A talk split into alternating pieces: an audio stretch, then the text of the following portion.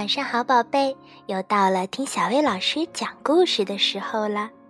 今天小薇老师要给你讲的故事名叫《冬天里的弗洛格》。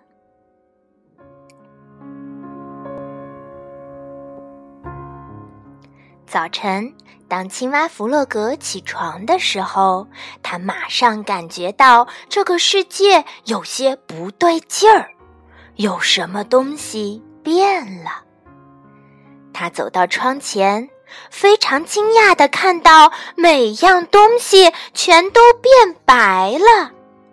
他困惑的冲出房门，到处都是雪，脚下很滑。突然，他摔倒了，他一路滑到河边，再滑入河中。河水结了冰，弗洛格躺在冰冷坚硬的冰上。没有水，我怎么洗澡啊？青蛙惊慌地想着。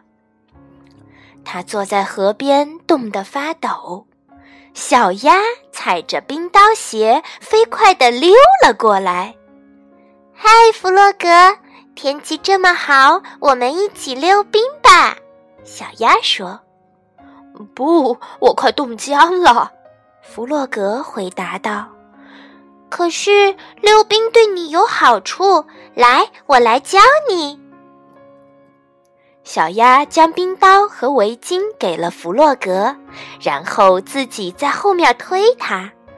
弗洛格飞快地滑过冰面，但很快就摔倒了。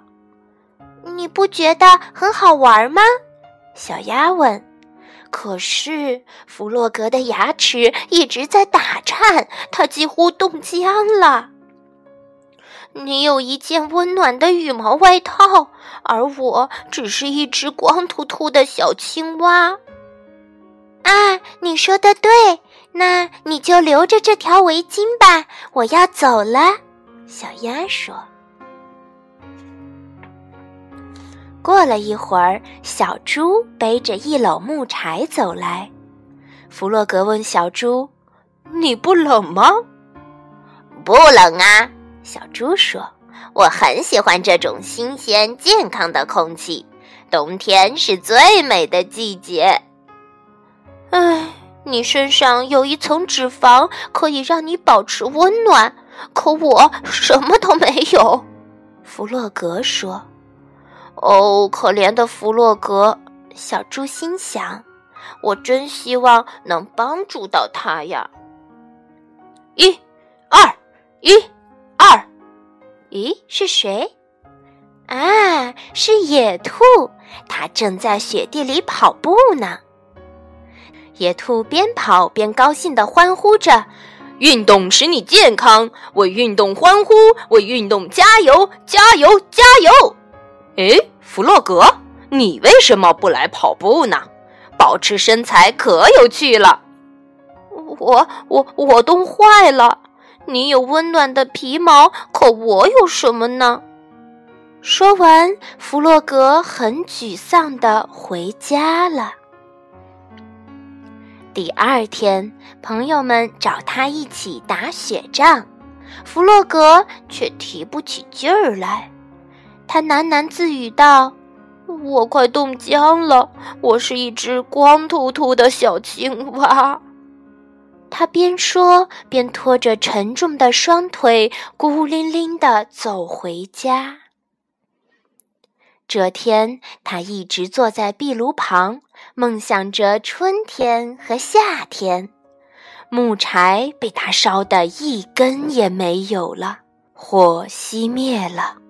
弗洛格到外面去找木柴，但是雪地里一根木柴也找不到。他走着走着迷路了，到处都是白茫茫的一片。他太累了，倒在了雪地里。一只光秃秃的青蛙倒在了雪地里。朋友们发现了他。赶紧把他抬了起来。弗洛格呻吟着：“我好冷，我好冷。”大家小心翼翼地把他抬回家，放在了他的小床上。野兔拿来了一些木柴，把火生起来。小猪熬了一碗有营养的汤，小鸭在一旁为弗洛格打气。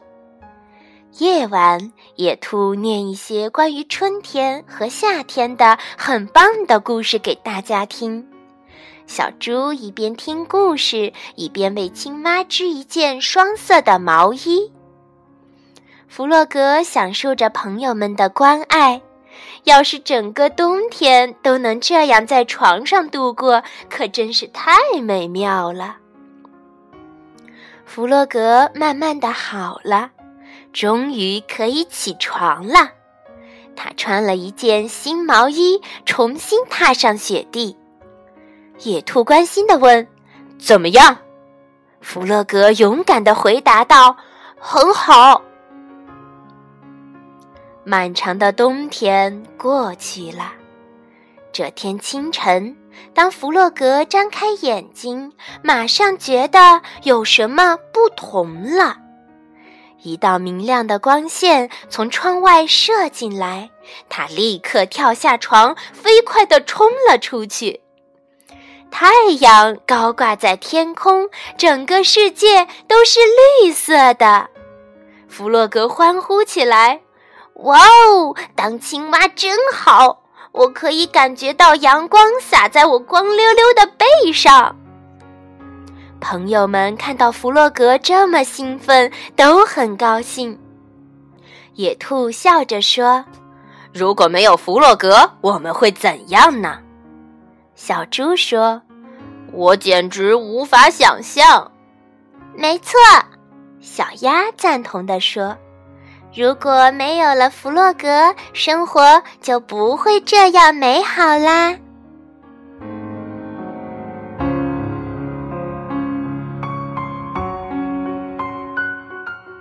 宝贝儿，我们每个人都会有需要别人帮助的时候，因为每个人都会有自己的问题。